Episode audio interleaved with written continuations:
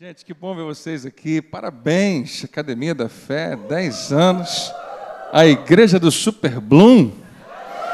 Muito bom. Olha, eu fiquei ouvindo, eu lembro que eu estava realmente aqui envolvido com o que a Alana estava falando naquela noite.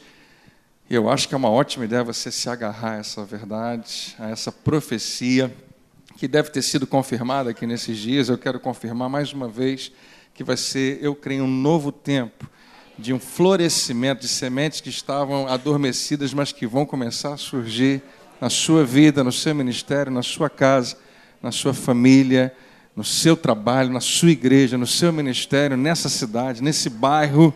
Deus vai fazer grandes coisas através da sua vida. Você recebe isso? Diga amém. Ah, é, falar sobre ah, o convite que a gente tem aqui para falar com você nessa, nessa noite tem muito a ver com esses 10 anos. Eu pensei, o que, que, que, a gente pode tratar lá com a igreja? E aí, num determinado momento aqui, a Deise pediu para que se levantasse quem está envolvido e trabalhando na igreja em qualquer área. Eu não vou pedir para você ficar de pé, mas você pode levantar a mão mais uma vez se você está envolvido em qualquer área aqui na igreja trabalhando. Levanta mais alto. Graças a Deus pela sua vida. Ah, eu vi que era bastante gente, eu olhei para trás e falei, será que alguém não levantou? Porque era muita gente e muita gente trabalhando. Então, deixa eu falar para você que não levantou a mão agora e não está trabalhando na igreja. A hora de sair é agora, nesse momento. Porque você está lascado hoje. Porque Deus vai falar ao seu coração sobre isso.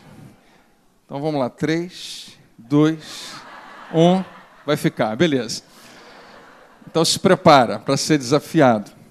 Nessa, na, o tema que eu coloquei para você esse, atenda o chamado. Eu queria desmistificar um pouco essa ideia do que, que nós consideramos chamados. Mas antes, ah, eu ah, recebi um, né, uma declaração de amor aqui do Carlinhos, falando que me ama muito, pastor Carlos, e Deise também, botando toda essa... Né, eu fico encabulado, gente, mas, mas eu me sinto extremamente em casa e eu não posso deixar de dizer como eu amo essa igreja, como eu amo vocês. Me senti muito honrado de ter sido incluído entre os pastores que estariam aqui comemorando junto com você. Obrigado mais.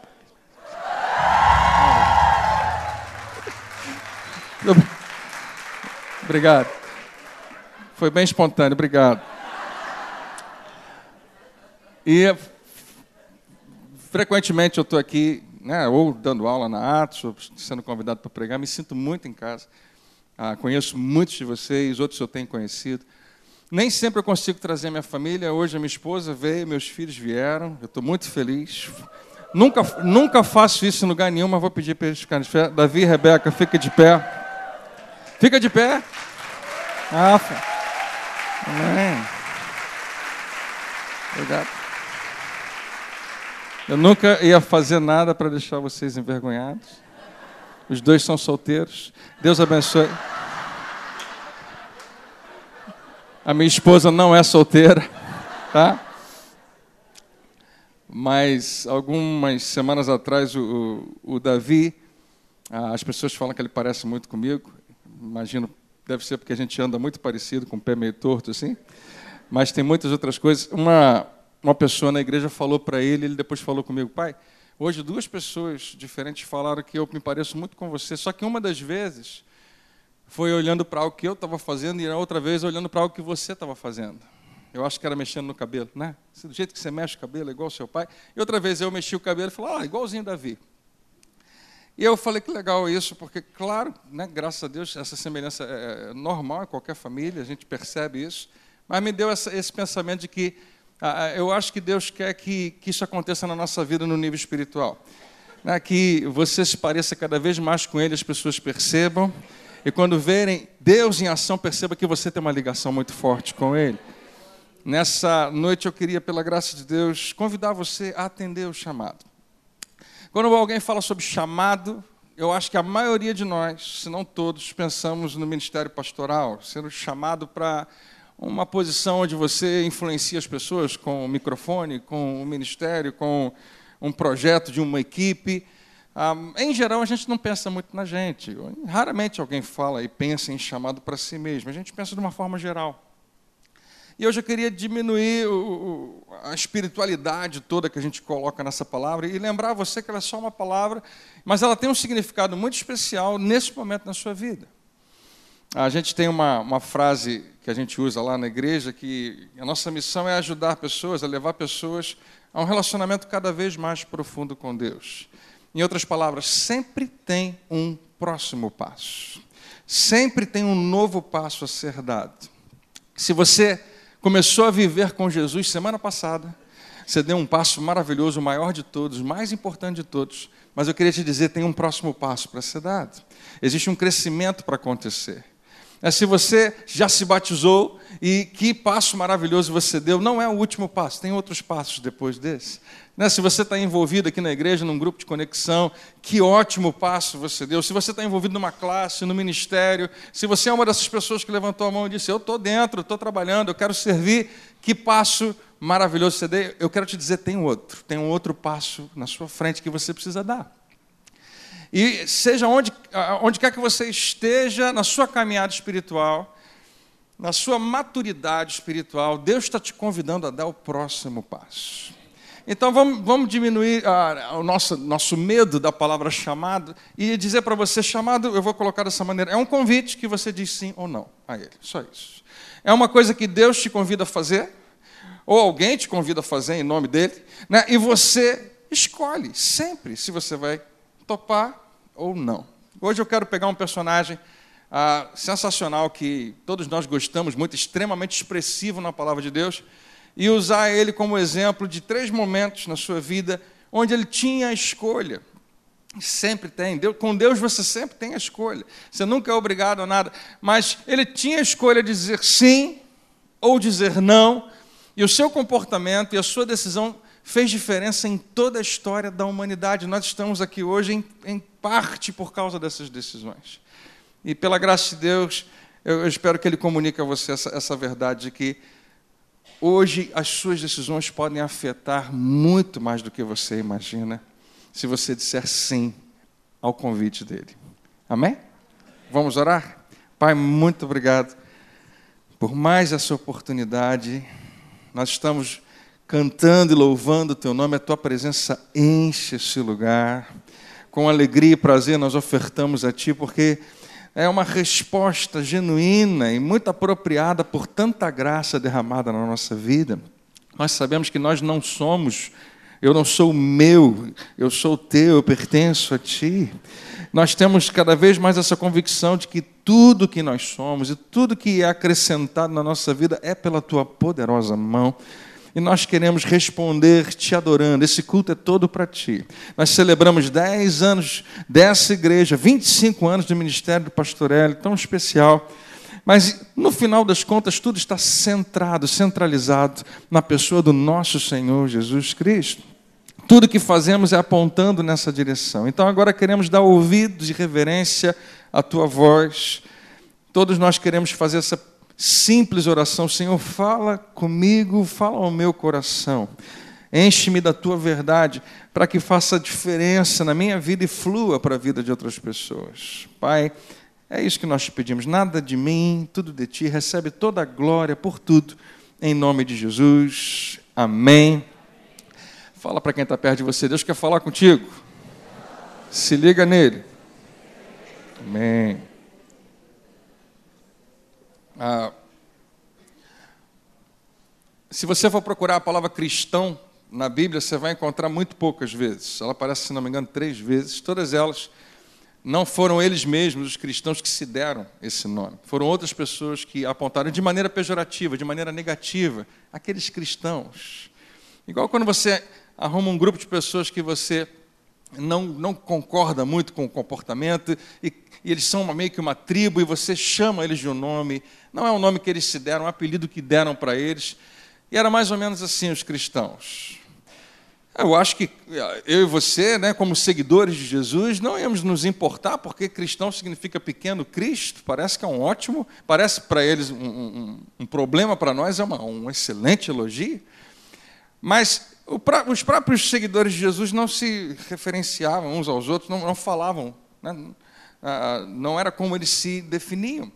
Existia uma palavra que eles usavam e que o próprio Senhor Jesus usava, que era muito mais forte, muito mais expressiva, extremamente trazia consigo uma responsabilidade muito grande. É a palavra discípulo.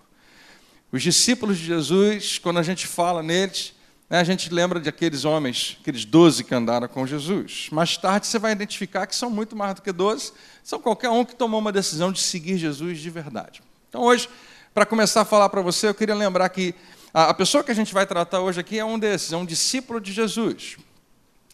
Um discípulo, ah, talvez a grosso modo, seja alguém que imita outra pessoa. Se eu sou seu discípulo, eu quero saber o que, você pensa a respeito das coisas. Então, se eu estou pronto para tomar uma decisão, olha, eu estou pronto para tomar uma decisão, como é que você tomaria essa decisão? E o que você disser, eu vou anotar e eu vou fazer, porque eu sou seu discípulo, eu estou seguindo você, eu imito você. Ah, eu, eu, preciso dar uma resposta por causa de um desafio que apareceu. Como é que você responderia? E, e, com base na sua resposta, eu respondo, porque eu acredito, confio tanto em você, quero imitar você. Eu sou seu discípulo. Quem está entendendo? Diga amém. Era isso que significava. Aqueles que vão seguir Jesus de verdade são aqueles que tomaram essa decisão. Que o que Jesus pedir pode ser a coisa mais estranha do mundo, pode ser questionável, ainda assim a minha resposta é sim. Tudo que você pedir, Jesus, eu vou dizer sim.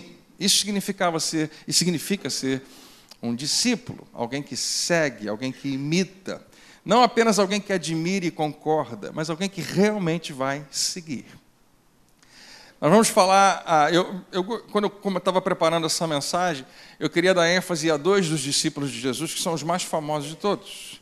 Quem sabe quem são os dois discípulos mais famosos de Jesus? Bartolomeu e Tadeu. Todo mundo sabe. Não, por engano, ninguém, ninguém nem lembra desses caras, né?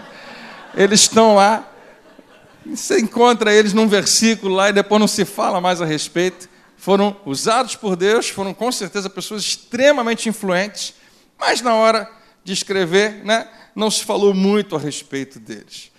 Jesus tinha doze, eu acho que deve ter duas pessoas aqui dentro que sabem o nome dos doze todos. Em geral, a gente só lembra de Pedro, João, Tiago e o melhor de todos, André. Todo mundo sabe. Né?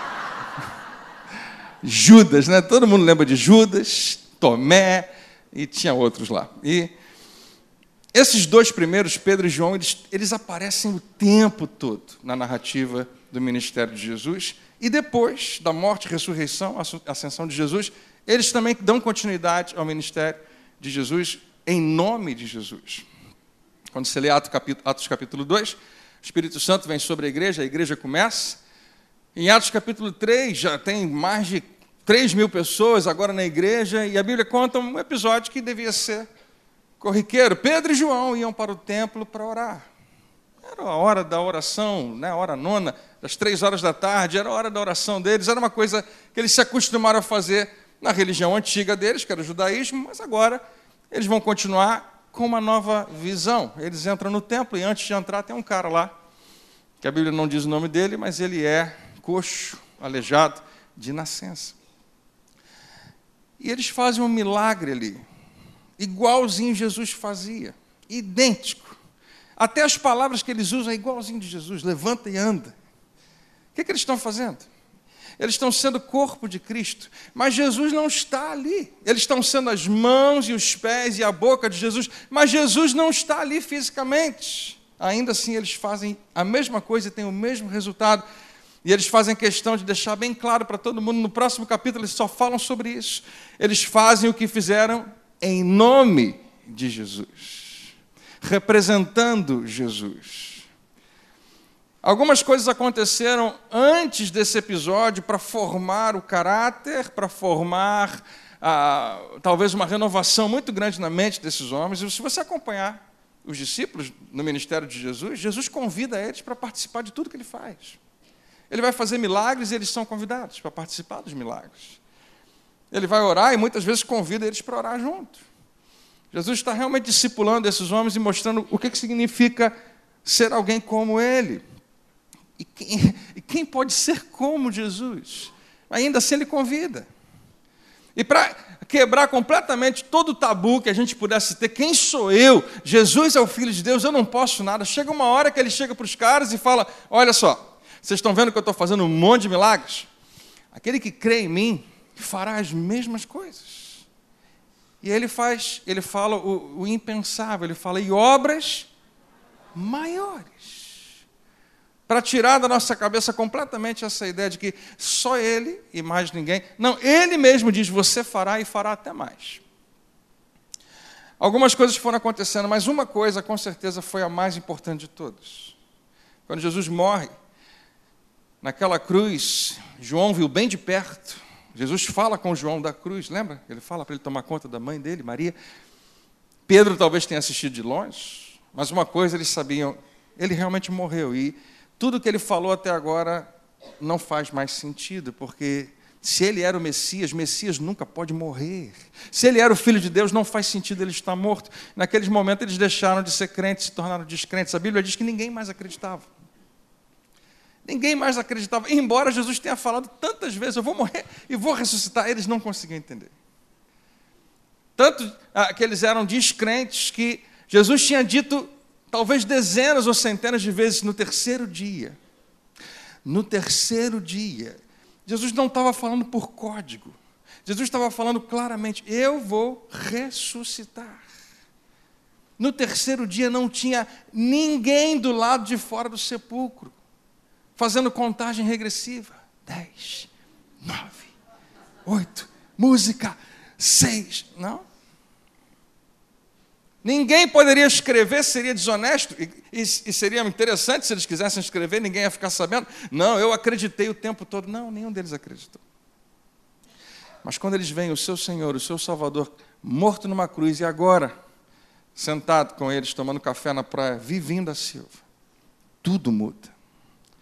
Essa é a base da nossa fé. Não é qualquer outra coisa, mas um homem que realmente ressuscitou e nos deu esperança para uma vida eterna. Lucas capítulo 5, se você quiser ler aqui no telão, você vai entender onde que eu quero chegar. Os três episódios acontecem no maravilhoso Mar da Galileia. Eu nunca fui lá falo como se soubesse tudo do assunto, mas não faço a menor ideia. Né, o Mar da Galileia também é chamado Lago de Genezaré. E a Bíblia nos conta que, embora fosse um lago, coisas impressionantes aconteciam lá dentro. Por exemplo, grandes tempestades, de ondas muito altas. Ah, não sei se você já teve a oportunidade de ir lá, e não faz a menor diferença, porque eu não vou tratar disso aqui agora, né, da questão histórica, mas é legal você observar que os três momentos acontecem na praia. Não na cidade grande, não em Jerusalém, mas no momento da Galiléia, onde Jesus está formando esses homens. O primeiro momento é o momento do chamado realmente de Pedro. Certo dia, quando Jesus estava perto do lago de Genezaré, uma multidão se apertava em volta dele para ouvir a palavra de Deus. Ele notou que havia à beira do lago dois barcos deixados ali desocupados, enquanto os pescadores lavavam as redes. Os barcos estavam na praia desocupados porque os homens tinham estado ocupados. E agora eles estão ocupados lavando as redes porque o que quer que tenha acontecido na última pescaria agora precisava ser resolvido. Então, sempre no final da pescaria a gente lava a rede. Essas redes vão ser importantes daqui a pouco. Eles estavam lavando as suas redes. E nos lembra que ah, se você quiser ser uma pessoa desocupada, com certeza nunca você vai ouvir um chamado de Jesus. Em geral, você só vai ver Deus chamando gente ocupada. Então não vale aquela desculpa, eu estou muito ocupado para servir a Deus, porque são esses que Ele sempre chama. E, e, não adianta você se esconder atrás disso, porque em geral ele vai te convidar a fazer algo parecido com o que você está fazendo, só que agora para o reino dele. Ah, mas eu quero ficar desocupado. Então fique. Mas não se queixe depois de a vida ficar muito pequena, muito sem graça, muito sem cor, porque você nunca ouve um chamado de Jesus.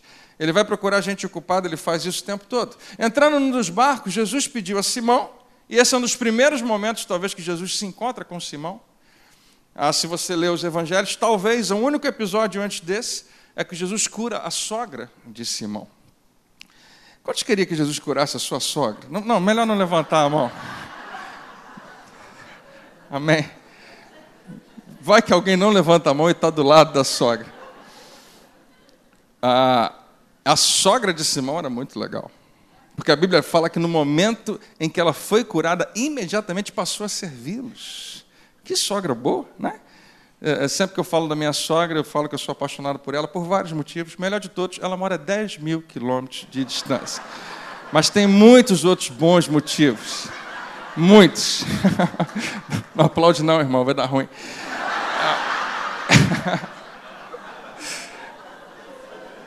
Talvez, desculpa, gente. Talvez a única coisa, a única interação de Jesus com Simão tenha sido essa. Então Simão já tinha uma ideia de que Jesus falava e as coisas aconteciam. Ele falava com a, falou com a febre da sogra de Pedro, e a, a Bíblia diz: e a febre a deixou. Como se fosse uma pessoa que está ali e a deixou. Jesus falava com as coisas e as coisas aconteciam. Simão falou: esse cara tem alguma coisa diferente. Então, quando ele entra no barco, dá licença, deixa, deixa eu entrar no seu barco aqui. Simão, ah, posso usar seu barco? Jesus vivia pedindo coisa emprestada às pessoas. Ele, em geral, ele queria saber o que, que você tem que pode colocar na mão dele e vai ser bom para você. No final, você vai se dar bem. Mas o que quer que você tenha, coloca na minha mão. Vê, vê o que, que eles têm aí para comer. Ninguém tem nada. Jesus. Não, a gente achou um rapaz com cinco pães e dois peixes. Você pode me emprestar? É, é, Jesus o tempo todo tinha essa, essa característica de não ficar procurando o que ele tem e não ficar preocupado com o que você não tem. Ele só usa o que você tem. Seja o que for. Cinco pães e dois peixes é o retrato da insuficiência. Ah, o que eu tenho é muito pequeno, não serve para nada. Ah, é? Bota na mão dele. O milagre é gigantesco. A gente não vai ler, mas você vai ver o que acontece logo depois. Então ele pediu Simão, seu dono, que o afastasse um pouco da praia para que ele pudesse sentar-se, um pouquinho afastado. E do barco dali ensinar o povo a multidão, gente apertando para ouvir Jesus, e ele começa a pregar. Quando ele termina, Simão, eu acho que estava no barco, imagino, ouvindo Jesus ensinar, depois de um dia difícil, uma noite difícil, Jesus disse a Simão: Agora vá onde as águas são mais fundas. E então disse a todos: Lancem as redes para pescar. Como eu disse para você, ah, o convite de Deus hoje é que você atenda ao chamado. Quando ah, Jesus pede isso a Pedro, ele tem uma escolha a fazer. Ele pode dizer não. Desculpa, Jesus, estou muito cansado. Desculpa, mas ah, a minha experiência me diz que o que você está falando não faz sentido, então não vou fazer. E o início da resposta de Simão, se você conhece a Bíblia, eu acho que você conhece, parece um pouco isso. Mas o final da sua resposta é dizendo sim a Jesus. Né? E o que é legal, eu marquei ali o mais fundas, porque eu, eu, eu acho que dificilmente Jesus faz alguma coisa sem trazer para a gente um princípio ali. Ir para as águas mais fundas, claro, é mais, tem mais peixe em geral, mas eu acho que ele está convidando esses homens a uma vida mais profunda, a, a se deixarem, deixarem Jesus levá-los a um lugar mais profundo, a um relacionamento mais profundo. Porque é, é no profundo que estão as riquezas não é na superfície. Quem sabe nessa noite é isso que Deus vai falar com você, um simples convite. Onde você está na sua vida? Estou aqui. Você topa dar mais um passo? Vem mais profundo comigo. E Simão Pedro responde a Jesus, e que qualquer pescador naquela época, muito, uh, talvez, uh, uh, sabedor do seu ofício, responderia. A Pedro era filho de pescador. Ele e seu irmão André né, tinham meio que essa firma com os outros sócios lá, João, Tiago e talvez outros. Eles entendiam de pescaria. Meu pai é pescador, não sei se você conhece, o bispo Jorcelino, acho que muitos conhecem, e, e, e ele sabe um pouco do assunto. Ele sabe que a hora de pescar o peixe é tal hora, que a água tem que estar assim, que um dia não funciona, que dependendo da lua, até a lua tem a ver. Né, e, e eu lembro dele sair muito cedo, bem de madrugada, para ir pescar. Um dia eu fui com ele e só um, nunca mais. Primeiro que eu não peguei nada, peguei um peixe horroroso, sem graça o peixe, a gente soltou ele, né? e, e, deu tudo errado. Eu pensei, não, não é para mim esse negócio. Acordar cedo para não fazer nada, na, na, na, ele gosta de fazer, faz até hoje. Simão entendia de pescaria e falou: Jesus, é de madrugada. É que a gente pesca, e a gente não pescou nada. Mestre, trabalhando, nós trabalhamos durante a noite toda e não pegamos nada. A hora de pegar peixe era de noite. Se não tinha nada de noite, muito menos de manhã. Muito menos essa hora. É aqui que você tem a opção de atender ao chamado, mesmo quando ele não faz sentido. Mesmo quando ele desafia a sua visão de mundo, a sua ótica sobre as coisas. Quanto mais você crescer, quanto mais você e eu amadurecermos, mais a gente vai descobrir que a gente não sabe nada é frustrante, porque a maioria das pessoas acredita que sabe alguma coisa. E é muito difícil tirar elas dessa posição. Então, quando Deus desafia elas a fazer algo que é contrário ao entendimento delas, às convicções delas, elas estão presas. Esse versículo me mostra que isso é forte demais na gente. A hora de fazer a coisa é essa hora, o jeito de fazer é esse, como funciona é assim. Eu entendo, eu tenho experiência. E, Jesus, e se fosse só isso a resposta de Simão, Jesus, eu entendo, eu sei, eu conheço, não vai funcionar, poderia ter terminado a história dele ali. Nem estaria na Bíblia, mas se tivesse, seria assim. E Jesus se despediu de Simão e nunca mais o viu. Mas não foi essa a resposta. No final ele diz: Porém, se o Senhor diz assim, vamos lançar as redes novamente. É a única questão que faz diferença é realmente quem te pediu. Se é você, Jesus, que está me pedindo, eu não faço ideia de por que, que você está me pedindo, eu não faço ideia do que, que vai acontecer. Eu nem sei se eu acredito que alguma coisa pode acontecer, mas mesmo assim eu posso obedecer. Porque Deus tem que nos livrar e nos libertar da necessidade de saber as coisas. Quantos aqui precisam saber as coisas? Senão você não faz nada. Na minha família eu tenho duas mulheres, minha esposa e minha filha, que se a gente passar na frente de um negócio que está acontecendo, gente, muvuca acontecendo, então uma obra que está acontecendo, meu Deus, o que é aquilo? Elas precisam saber. Eu pergunto, vocês querem que eu pare o carro, vocês vão lá perguntar. A gente passou durante meses sobre uma obra muito bonita. Minha esposa, eu preciso saber o que é aquilo. Eu acho que aquilo ali parece ser uma coisa assim de uma seita. Eu não sei, é, era um laboratório, mas ela queria saber o que está acontecendo, porque é muito misterioso, eu tenho que saber. Trazendo para a sua vida, quantas coisas acontecem e você não sabe. Deixa eu te dar uma notícia ruim. Tem muito mais coisa na sua vida que você não vai entender do que as que você vai entender. Tem muito mais coisa no planeta, na nossa história, que você não vai entender. E Deus está tranquilo com isso. Ele não tem a menor crise se você não vai ficar sabendo as coisas. É uma das histórias mais angustiantes que tem na sua Bíblia e na minha, está no Antigo Testamento, a história de Jó. Tem coisa mais doida do que aquilo? Porque aparentemente Deus conversa com o diabo sobre um homem e fica ruim para o cara. A gente pensa, Senhor, por favor, nunca converse com o diabo sobre a minha vida, por favor.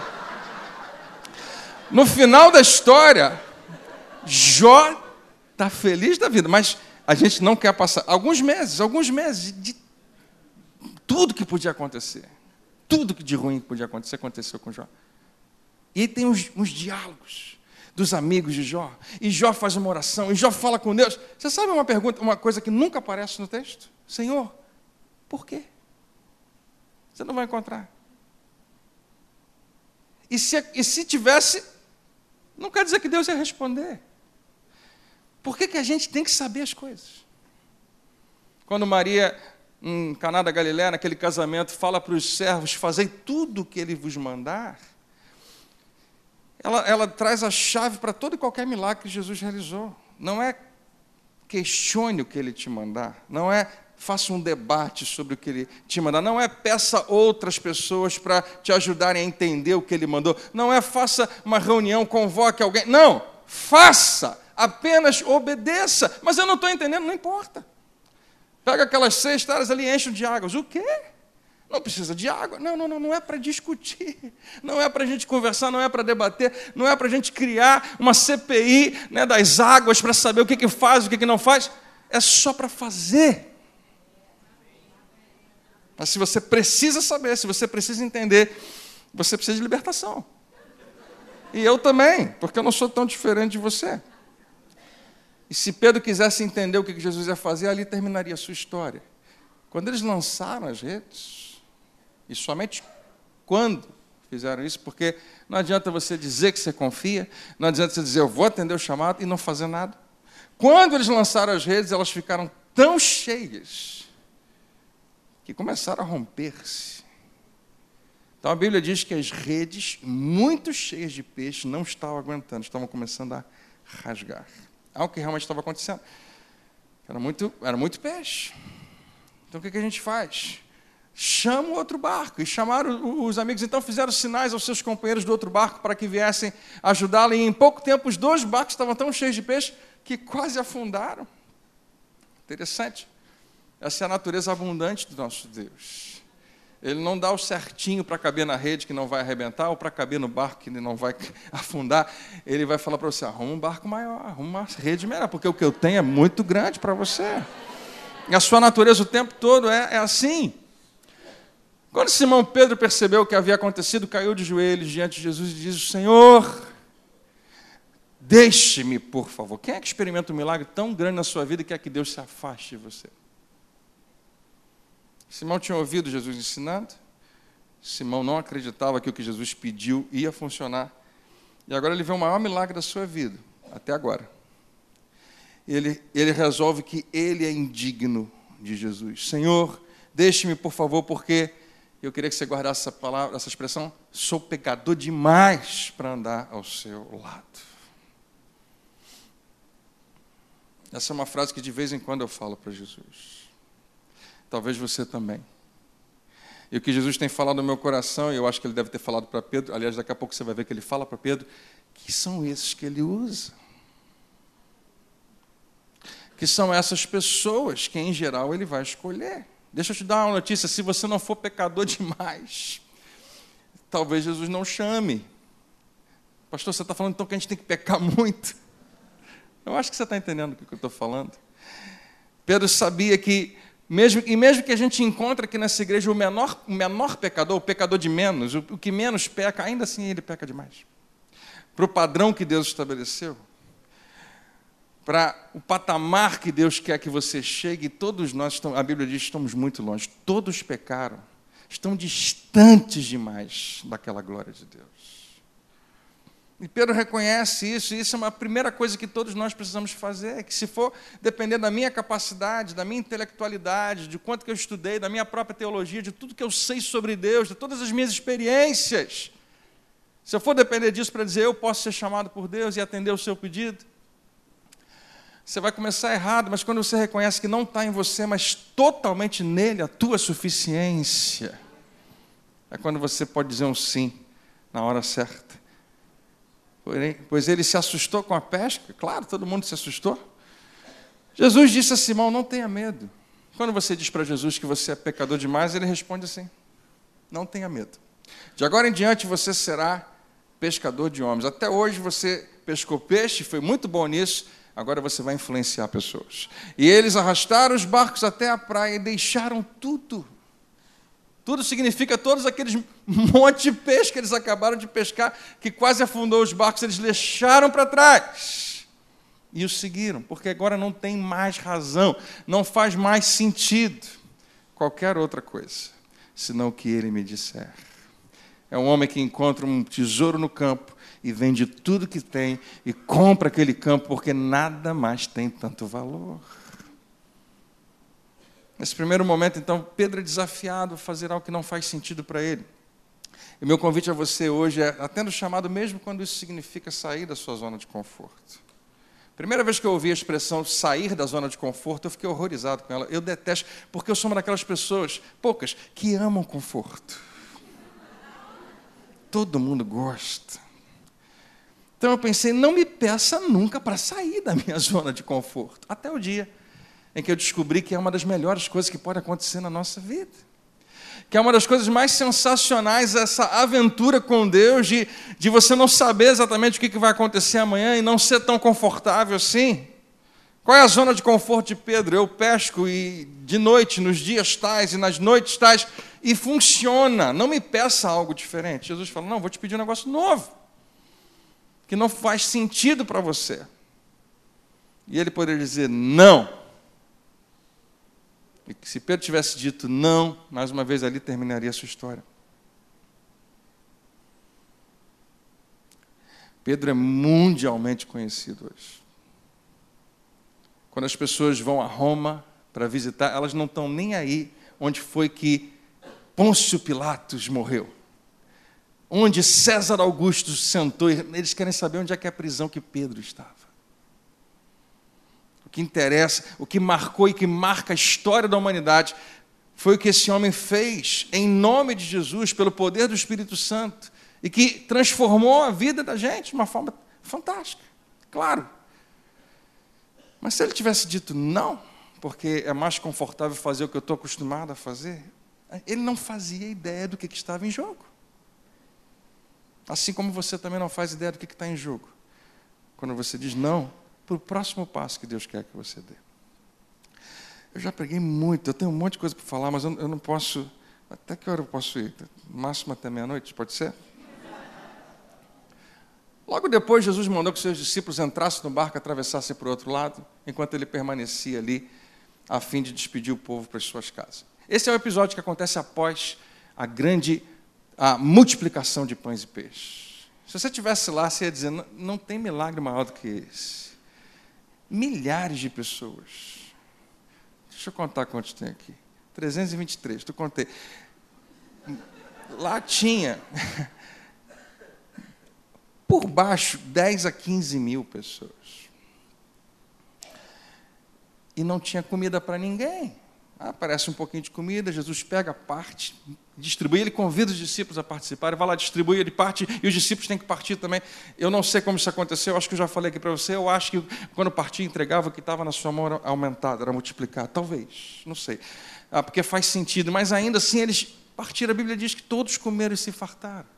E na hora de recolher tudo, não só para limpar tudo, mas para todo mundo olhar o tamanho do milagre, doze cestos cheios. O que isso remete? Tinha doze homens ajudando Jesus, talvez cada um deles com um cesto. Jesus convida os homens a participar do que ele está fazendo.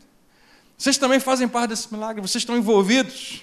O nome de vocês vai aparecer nessa história também. E logo após isso, ele manda os seus discípulos para o barco e fala: Depois eu vou. O que você vai fazer? Ah, não é problema seu. Eu vou fazer outra coisa, vocês vão para o barco. E tendo despedido a multidão, ele subiu sozinho ao monte para orar. De vez em quando, aliás, frequentemente ele queria orar sozinho. Você não vê Jesus orando muito em público? Em alguns momentos sim, mas ele com certeza tinha uma vida de oração no secreto. Ao anoitecer, ele estava ali sozinho, e no lago os discípulos estavam com dificuldades, pois o vento tinha se levantado e eles lutavam contra o mar agitado. Tinham feito o que Jesus mandou eles fazer, mas só porque você está fazendo o que Jesus mandou você fazer, não quer dizer que vai funcionar tudo como você esperava. Não quer dizer que você não tem que esperar algum tipo né, de resistência, obstáculos, dificuldade, faz parte. Você acorda amanhã, por exemplo, segunda-feira, você acorda pensando que você vai ter obstáculos? Sinceramente. Você deveria saber que, que a vida tem isso. Por que, que a gente fica irritado no trânsito? Já para pensar? Porque a gente pensa, eu vou pegar o meu carro, eu vou sair e vai estar tudo livre. E não vou pegar nenhum sinal fechado, não vai ter nenhum maluco na minha frente. E não é verdade. Todo dia tem um monte de maluco, não um só, tem um na frente, um do lado, outro do lado, outro atrás. Né? E coisas ruins acontecem e a gente parece que não se prepara. Ah, pastor, vou ficar me preparando para coisa ruim, isso é falta de fé. Talvez seja um pouquinho falta de prudência. Se você não souber, que a vida vai apresentar obstáculos no caminho. E você se frustra menos quando você pensa assim: eu sei que hoje, segunda-feira, não vai dar tudo certo, mas eu decido que ninguém vai roubar minha alegria. Que a alegria do Senhor é a minha força. Eu sei que vai ter obstáculos, que vai ter dificuldades. Eu, pode até ter algum tipo de ameaça na minha vida, mas eu decido que assim como Jesus o tempo todo me manda não temer, eu vou confiar nele. E saber que vai ter. Então, eles, eles não esperavam, estavam fazendo o que Jesus mandou, mas tem uma tempestade. E aí Jesus vai até lá. Já de madrugada, Jesus veio até eles caminhando em cima da água, que é espetacular. Você sabe o que vai acontecer daqui a pouco? O nosso amigo Simão Pedro também vai caminhar sobre as águas e não vai durar muito tempo. E a gente critica por que você não ficou. Jesus não, né, fala com ele, cara, por que você. É... Mas cá entre nós, quem não queria andar um pouquinho sobre as águas? Mesmo que afundasse um pouquinho depois. Por que, que Pedro é a única pessoa além de Jesus que fez isso? Caminhando em cima da água, eles gritaram de medo, pois pensaram que fosse um fantasma. você também ia achar, você achar que era um fantasma. Né? Você ia ficar morrendo de medo. Imagina, não tinha luz, tá, gente? Tudo escuro, de madrugada. Isso era entre três e seis da manhã. Aparece uma coisa voando. tamanho de uma pessoa vindo sobre a água. Você não sabe se é uma barbatana daquele mega tubarão que está vindo na sua direção, que vai acabar com tudo. Você não entende.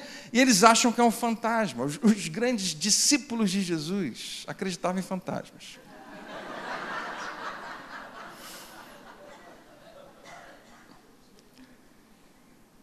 Mas Jesus logo os tranquilizou. Olha, de novo, Jesus sempre se apresenta assim: não tenham medo, coragem, sou eu.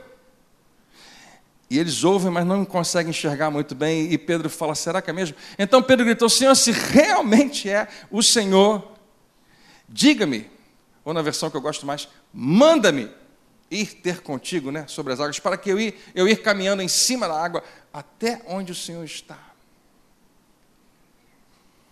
E esse é aquele momento que Jesus poderia dizer: Pedro, não é para qualquer um isso. Eu sou filho de Deus.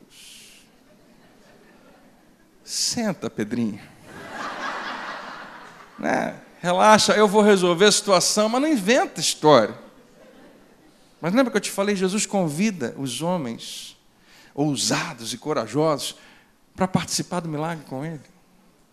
É tão maravilhoso. Saber que Jesus não diminuiu Pedro. Pelo contrário. Pedro fez a coisa certinha. Ele não tirou o pé do barco sem antes falar isso. Jesus, eu preciso de uma palavra. Eu preciso de uma base. Eu preciso de uma sustentação para aquilo que eu vou fazer agora. Eu preciso que você abra sua boca. Se você me disser, vem, eu vou. E Jesus falou, venha. Assim Pedro saiu do barco e caminhou por cima da água na direção de Jesus. Talvez isso aqui tenha uma outra mensagem para outro dia. Não em qualquer outra direção, mas na direção de Jesus. Até no chamado mesmo quando isso significa correr algum risco. Porque tinham 12, pelo menos, ali naquele barco. E quando eles acham que é um fantasma que está chegando, Jesus fala: Calma, gente, sou eu. Eu não sei quantos acreditaram e quantos ficaram mais tranquilos realmente. Eles deviam estar um pouco apavorados. E, e, e o maluco do Pedro fala: Eu quero ir, me chama. E os caras estão calando tua boca, rapaz, tu nem sabe o que está acontecendo. Me manda aí contigo, o cara fala lá, vem! Tomé deve ter segurado em Pedro, não vai. Não vai, amigo. Porque a Bíblia poderia dizer assim, porque era de madrugada no meio do mar. E foi a última vez que nós vimos Pedro. Poderia ser o próximo versículo, porque iria afundar e ninguém nunca mais ia encontrá-lo. Mas Pedro tinha uma palavra de Jesus. Deixa eu te falar, quem aqui já tentou andar sobre as águas? De verdade. Levanta a mão, eu já tentei. Quem... Sem fé nenhuma, mas só para experimentar na piscina, né? Ok. Deixa eu falar uma coisa que talvez você não saiba. É impossível andar sobre as águas. Não tente outra vez, não vai dar certo. Você sabe onde que você pode firmar toda a sua vida? Numa palavra de Deus. Pedro não andou sobre as águas, ele andou sobre aquela palavra. Jesus é que dá sustentação ao que ele estava fazendo. E ele vai. O que me deixa sempre impressionado é porque eu acho. E, e, o irmão dele, André, meu xará, estava lá. Eu acho que eu ia fazer igualzinho a ele. Eu ia ficar quieto. Eu acho que muitos de nós somos tímidos e não experimentamos coisas grandes na nossa vida porque nos falta coragem de dizer: eu vou, eu quero ir. Quantos, quantos talvez aqui né, seja um percentual pequeno de pessoas que são essas impulsivas, que muitas vezes se dão mal porque são impulsivas, mas muitas vezes experimentam coisas sensacionais. Quantas coisas eu perdi, quantas coisas me foram roubadas, e você também, por causa da nossa timidez. Fala na frente. Não, não sei. Não, estou te chamando. Não, não, não, olha, fala com ele. E a gente não vai. E Pedro está me ensinando hoje. Eu não estou nem aí. Os outros onze não fizeram isso. Nenhum dos outros onze falou, posso ir também? Jesus, depois para dar uma volta, é, do segundo, eu posso ser o próximo? Nenhum deles. Só Pedro. Porque ele atende o chamado, mesmo quando significa correr algum risco. Deixa eu falar o que eu recebi no meu coração pouco tempo atrás, eu preciso dizer para você para alguns de vocês, não para todos, chegou a hora de correr algum risco. Eu não estou falando de você ser irresponsável ou inconsequente. Ainda que alguém talvez pense isso de você, eu estou dizendo que se você tem algo que Deus tem colocado no seu coração, mas é arriscado, Deus está colocando no meu coração de dizer para você que aí que está o prazer da vida. É realmente confiar nele quando não faz muito sentido. E você ter até. Qual é a história que você quer contar amanhã? Né? Eu fiquei no barco. Ou eu andei sobre as águas. Mas tem risco? Tem. Se você não assumir algum tipo de risco, a sua vida vai ficar igualzinho, tá? Talvez até a chance de regredir um pouco. E não quer dizer que assumir risco significa que sempre vai dar certo, mas eu prometo a você é melhor do que não fazer nada. Para algumas pessoas aqui, Deus está falando hoje, chegou a hora de assumir, de, de, de correr esse risco, mas você pode ter certeza que eu estou contigo no meio do teu risco. Amém? Mas quando ele olhou em volta, sentiu a força do vento, ficou cheio de pavor e começou a afundar. E se terminasse ali, terminaria a história realmente de Pedro. Ele tentou fazer alguma coisa que era milagrosa, que era grande demais. A Bíblia diz que ele andou por sobre as águas até né, na direção de Jesus. Está acontecendo algo grande demais. Eu, eu, sempre questiono Pedro nesse sentido. Se ele já está fazendo o mais difícil, por que, que ele está preocupado com o vento? Se não tivesse vento, dá para andar sobre as águas? Não dá. Não, mas tem onda, e daí? Você consegue andar com, com, sem onda, se estiver limpinho o mar, então eu posso andar sobre a água. Ninguém consegue. Ele já estava fazendo mais difícil. Deixa eu dizer o que, que Pedro me ensina e te ensina. Não, não tem como. Você pode estar experimentando a coisa mais espetacular com Deus, a força das circunstâncias continua sendo muito grande. A força das coisas que querem te distrair continua ali. E perder o foco de Jesus e tirar os olhos do meio pode custar um afundamento, né? Ou, no caso de Pedro, ele gritou: Salve-me, Senhor. O que é maravilhoso, porque se você está correndo um risco, mas sabe que Jesus está perto de você, você sabe que Ele é poderoso para te salvar mais uma vez. Não é algo que eu quero, não é algo que eu. Não, eu estou aqui me jogando na cova dos leões, o Senhor tem que me salvar. Não, eu tenho uma palavra de Deus. Daniel não se joga, né? Sadraque, Mesaque e Abednego não se lançam na fornalha. Eles são lançados e a Bíblia diz que Deus livra eles. Nosso Deus é um Deus que salva. Ele faz isso o tempo todo. E no mesmo instante, Jesus estendeu-lhe a mão e segurou. Homem de pequena fé, por que você duvidou? Tem pelo menos duas entonações que você poderia interpretar. Jesus dando uma bronca e Pedro, rapaz, que negócio é esse? Por que você duvidou? Ou então Jesus dando um sorriso para ele, abraçando, cara, você está vendo tão bem? Por que, você duvidou? Faltava só mais alguns passos. Mas ainda assim você andou. Olha os patetas tudo lá no barco, ninguém andou. Parabéns. Não sei como é que Jesus tratou disso, mas Jesus pontua a fé. A fé que começou bem, mas não terminou. A pequena fé não é a fé que você contabiliza pelo seu tamanho, mas pela sua duração. Pela capacidade de permanecer firme até o final de permanecer. Quando Jesus elogia a fé de alguém, tem a ver com isso. E, finalmente, no último episódio, Jesus ressuscitou, mas eles ainda estão um pouco confusos com tudo que aconteceu. E antes de Jesus ressuscitar, claro, ele morre. E antes de Jesus morrer, ele tem um momento sensacional com os seus discípulos, onde ele inaugura a nova aliança. Como hoje você tomou a ceia, naquela noite a Bíblia diz que ele parte o pão, pega do cálice e fala: Esse é o cálice da nova aliança. E ele fala uma coisa louca, que se você tivesse lá você não entender nada, mas ele fala, no meu sangue, porque toda aliança tem que ter sangue. Agora ele falou, não é no sangue de um cordeiro, de um animal, de qualquer outra pessoa, mas meu. E é uma aliança, tem que ter mais de uma pessoa envolvida. E a gente, Jesus? Não, não, é meu sangue em favor de vós. Eu que vou ser sacrificado e vocês vão receber os benefícios da aliança. Fazer isso em memória de mim. Memória de quem? Memória de mim. Jesus, até hoje a gente comemorou a Páscoa em memória da libertação de Deus através de Moisés lá no Egito. Você está querendo mudar tudo? Eu não sei se eu já falei isso para você aqui, mas é como se o Elinho chegasse aqui semana que vem e falar: gente, dezembro agora, Natal é para comemorar o meu nascimento. Nós vamos orar por mim, vamos cantar músicas sobre a minha vida, todo mundo vai subir aqui e falar alguma coisa que gosta sobre mim. E... Que isso, pastor? Ficou maluco? Porque você quer tirar Jesus do centro do Natal e colocar você? Um monte de gente ia embora. Ou voltaria semana que vem para ver se tinha outro pastor aqui dizendo, é, gente, vocês lembram do pastor Elinho? É? Surtou mesmo, não tem mais volta. Extremamente ofensivo quando Jesus fala isso. Se aqueles homens não soubessem direitinho com quem eles estavam andando, ia ser difícil eles ficarem na mesma sala. Todos teriam se levantado e ido embora. Em memória de mim, eles sabiam que algo novo estava acontecendo. Realmente uma nova aliança estava acontecendo.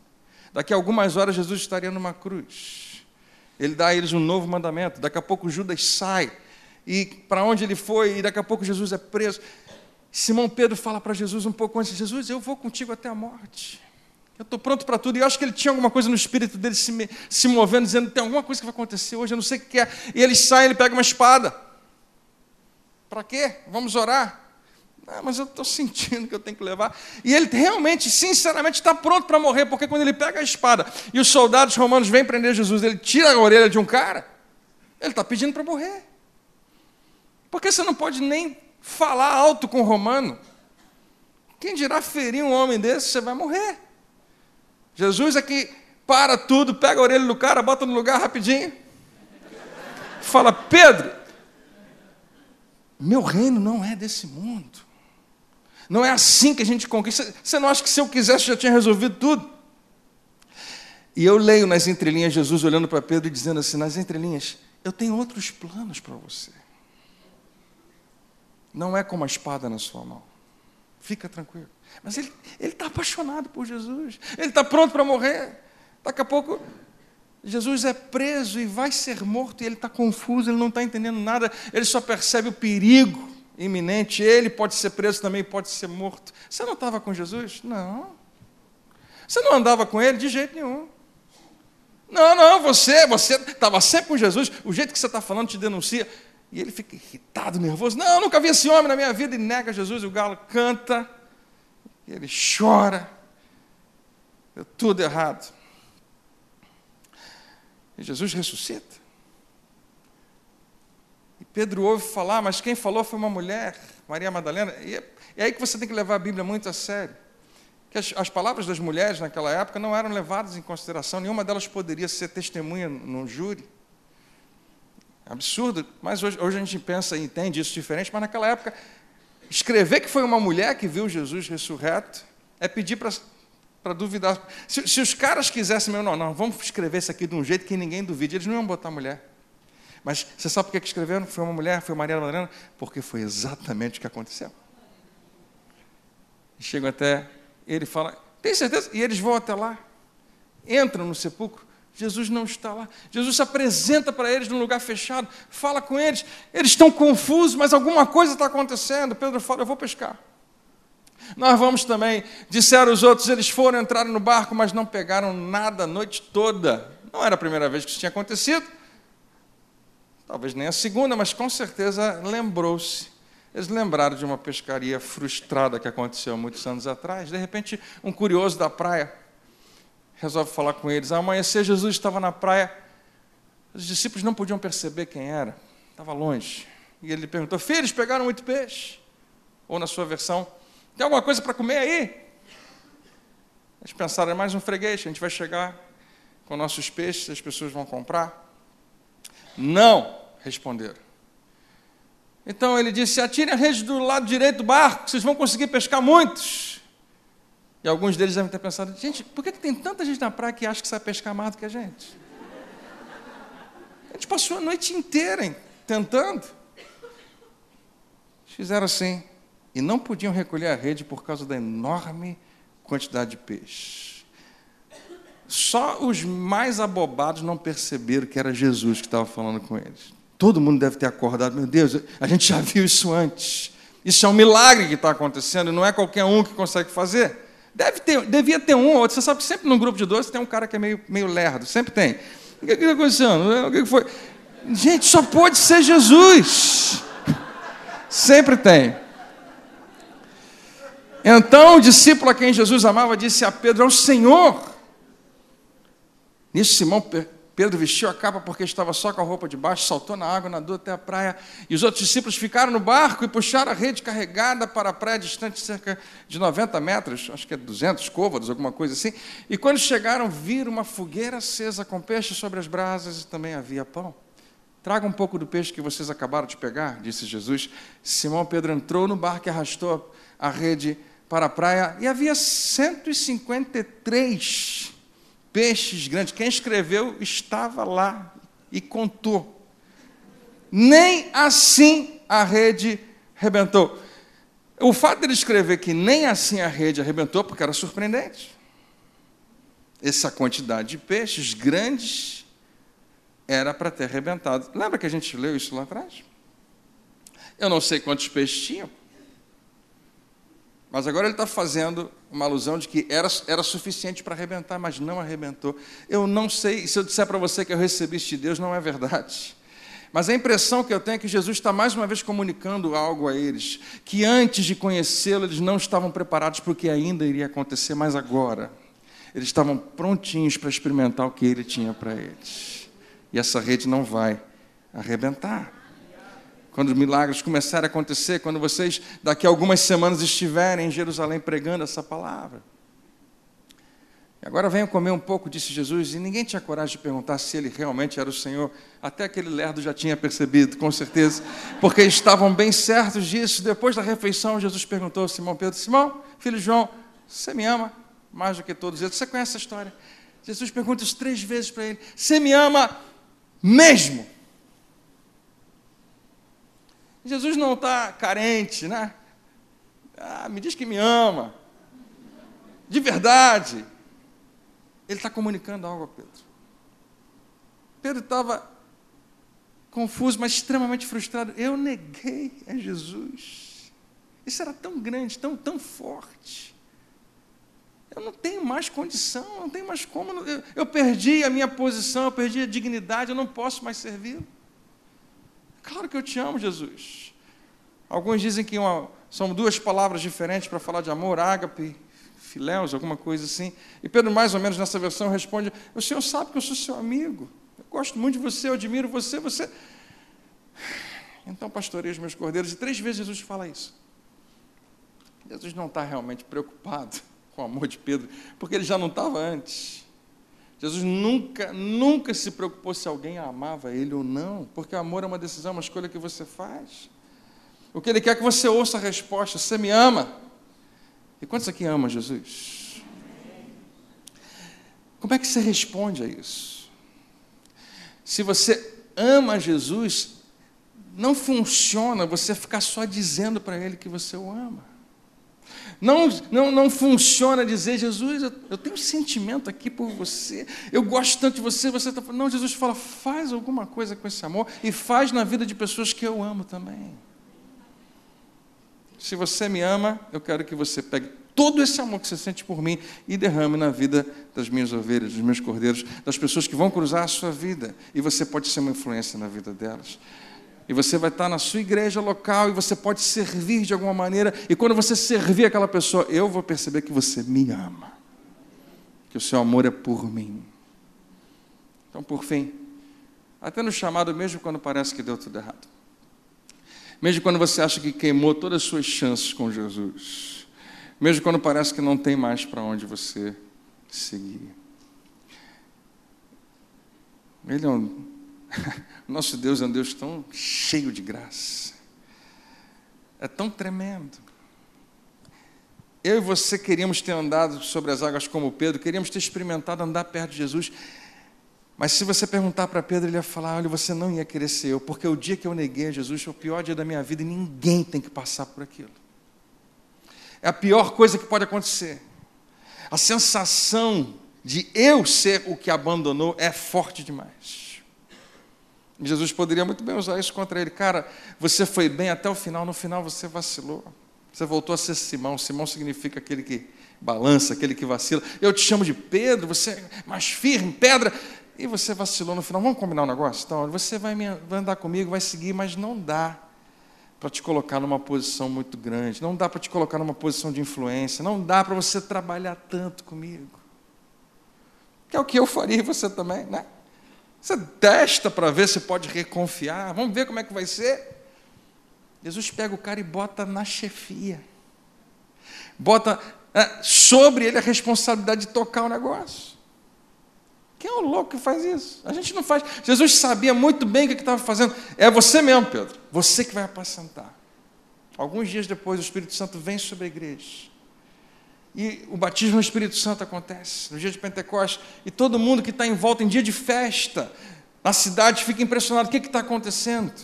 E de repente um homem se levanta e começa a falar: Eu quero explicar para vocês o que está acontecendo. Isso foi profetizado. Ele conta uma história muito grande. Diz aquele povo: Vocês mataram o autor da vida, mas Deus o ressuscitou. E se hoje vocês se arrependerem, e quando alguém chega mais perto, fala: É Pedro que está falando.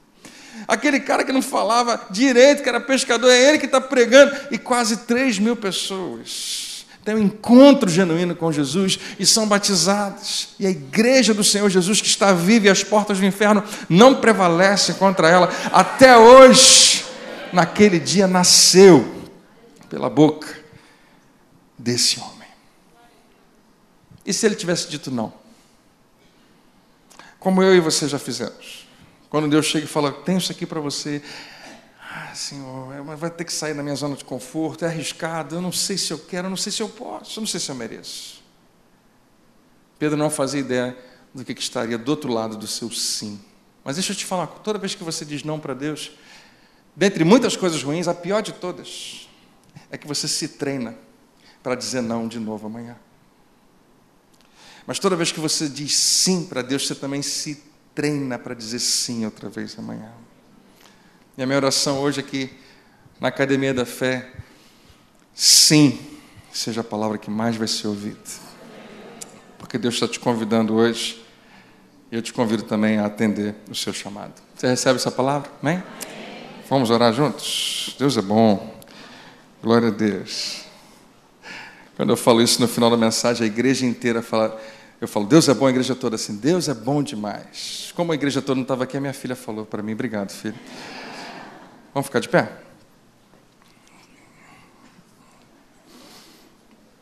Tem pastor que é meio chato, fica falando para você falar com a pessoa que está do seu lado. Eu sou um desses. Eu queria que você falasse para quem está do seu lado: olha, eu não sei quanto a você, mas Deus está falando comigo. Pode, você pode falar?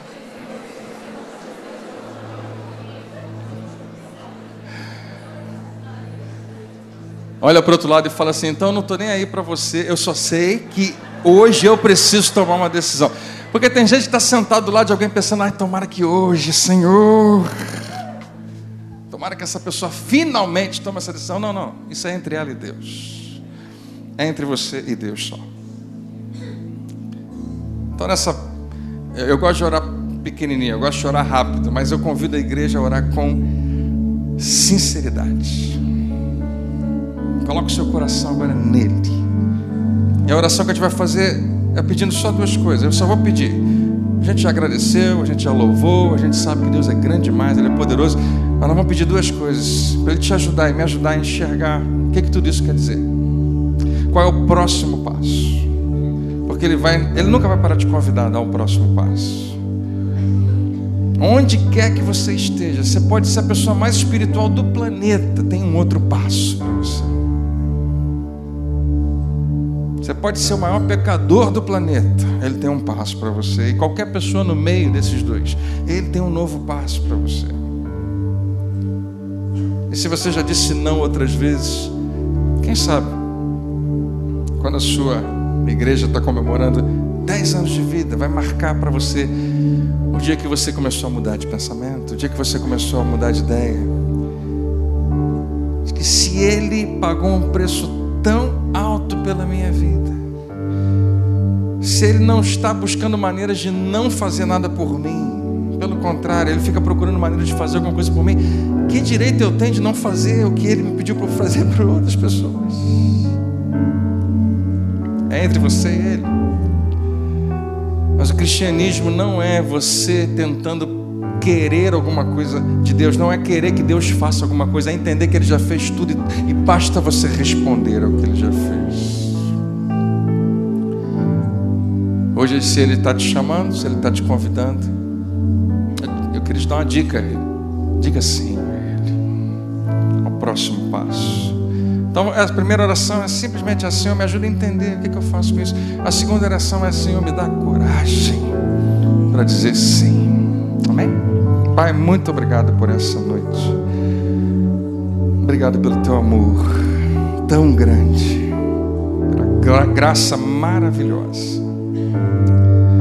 Talvez a gente tivesse uma lista tão longa de dizer: Senhor, eu sei que tudo isso de bom na minha vida vem de Ti.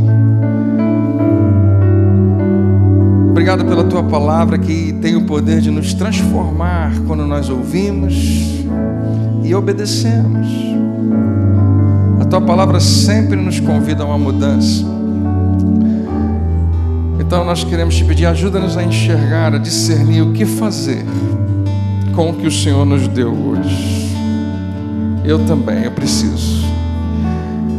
E dá-nos coragem, Senhor, dá-nos coragem. Dá-nos uma coragem que a gente não teve até hoje, para tirar o nosso pé do barco para debaixo de uma palavra tua lançar as redes do outro lado. Para simplesmente dizer: Eu não entendo, eu não sei, às vezes eu nem concordo, mas eu posso obedecer. Recebe, Pai, em nossas vidas toda a honra e toda a glória para sempre. Em nome de Jesus. Amém. Deus abençoe.